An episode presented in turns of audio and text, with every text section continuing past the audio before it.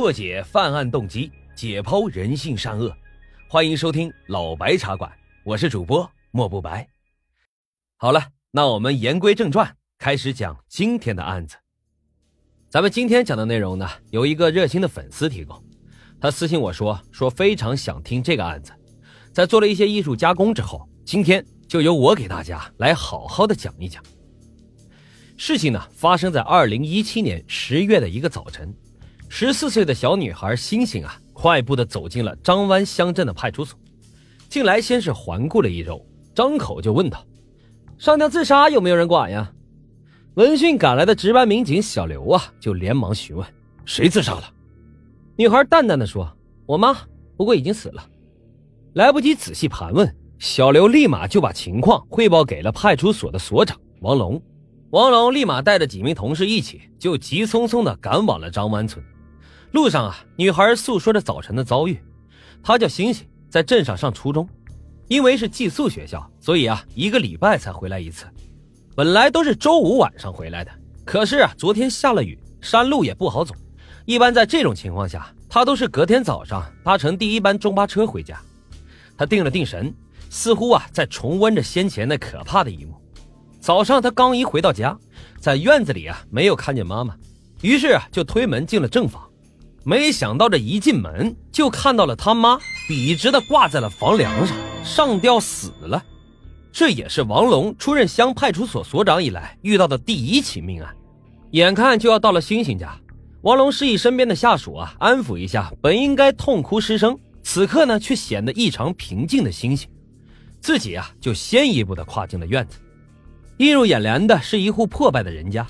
要说如今的张湾村，那是家家户户基本上都住上了宽敞明亮的砖瓦房，有的甚至还盖起了好几层的小洋楼，而眼前的这户人家居然还住着几十年前的土坯房，虽然被打扫的干净整洁吧，但是处处啊都透露着主人的贫困与寒酸。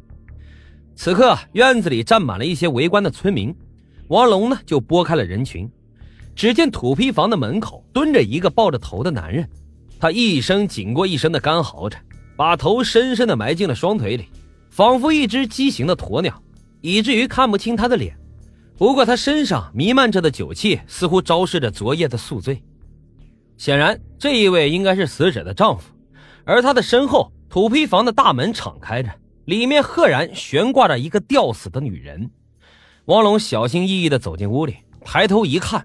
一阵剧痛就涌上了他的心头，令他的心呢是一阵一阵的抽搐。那女人双眼紧闭，有些狰狞的表情，却依然难掩容貌的秀丽，舌头微伸，一副典型的上吊身亡的模样。可是即便是这样，她的脸庞依然是那样的熟悉，那是一张让王龙又爱又恨的脸，那张时常在午夜出现在王龙梦中的脸。此刻却已经不再有一丝的生机，那这人到底是谁呢？死者名叫李艳，女，三十二岁，农民，已婚，育有一个女儿。再往前推十几年呀，那时的她还在读高中，可以说是张湾村里面最漂亮、最引人注目的姑娘了。她也是王龙爱上的第一个女孩。那个年代的农村啊，还不像如今一样开放。所谓的谈恋爱，也不过就是上课的时候传传小纸条，放学的时候一起回家。他们之间的爱情，那就像初春时节的茉莉花一样若隐若现，散发着朦胧的清香。而且他们都是县高中的尖子生，彼此约定要一同考去首都北京，到时候好好的一起读书，努力的工作，争取啊早日结婚，让青涩的初恋早日开花结果。可就在步入高三下学期的那个寒假，李艳突然找到王龙要和他分手。无论王龙是怎么询问和挽留啊，李艳那是吃了秤砣铁了心呢，就是不肯给他一句解释。那冷漠决绝的神情啊，比冰霜还让人寒心。分手之后没几个月，李艳就退学了，然后几乎是以闪电般的速度和村里的首富的儿子，比他大十几岁的吴刚结了婚。结婚不到半年就生下了一个女婴。得知这个消息的时候，王龙啊已经成为了公安学校的一名大学生了。他因为失恋影响了高考的发挥，只考了一个二本学校。他也终于明白了李艳当时的分手是为了什么。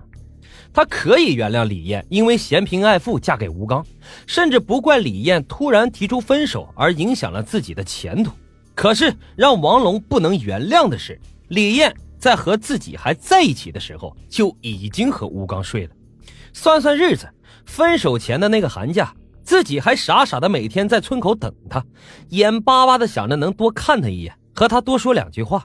私底下呢，人家却背着自己啊干着苟且之事。当初自己眼中的白莲花竟然是这般模样，可自己却久久无法释怀，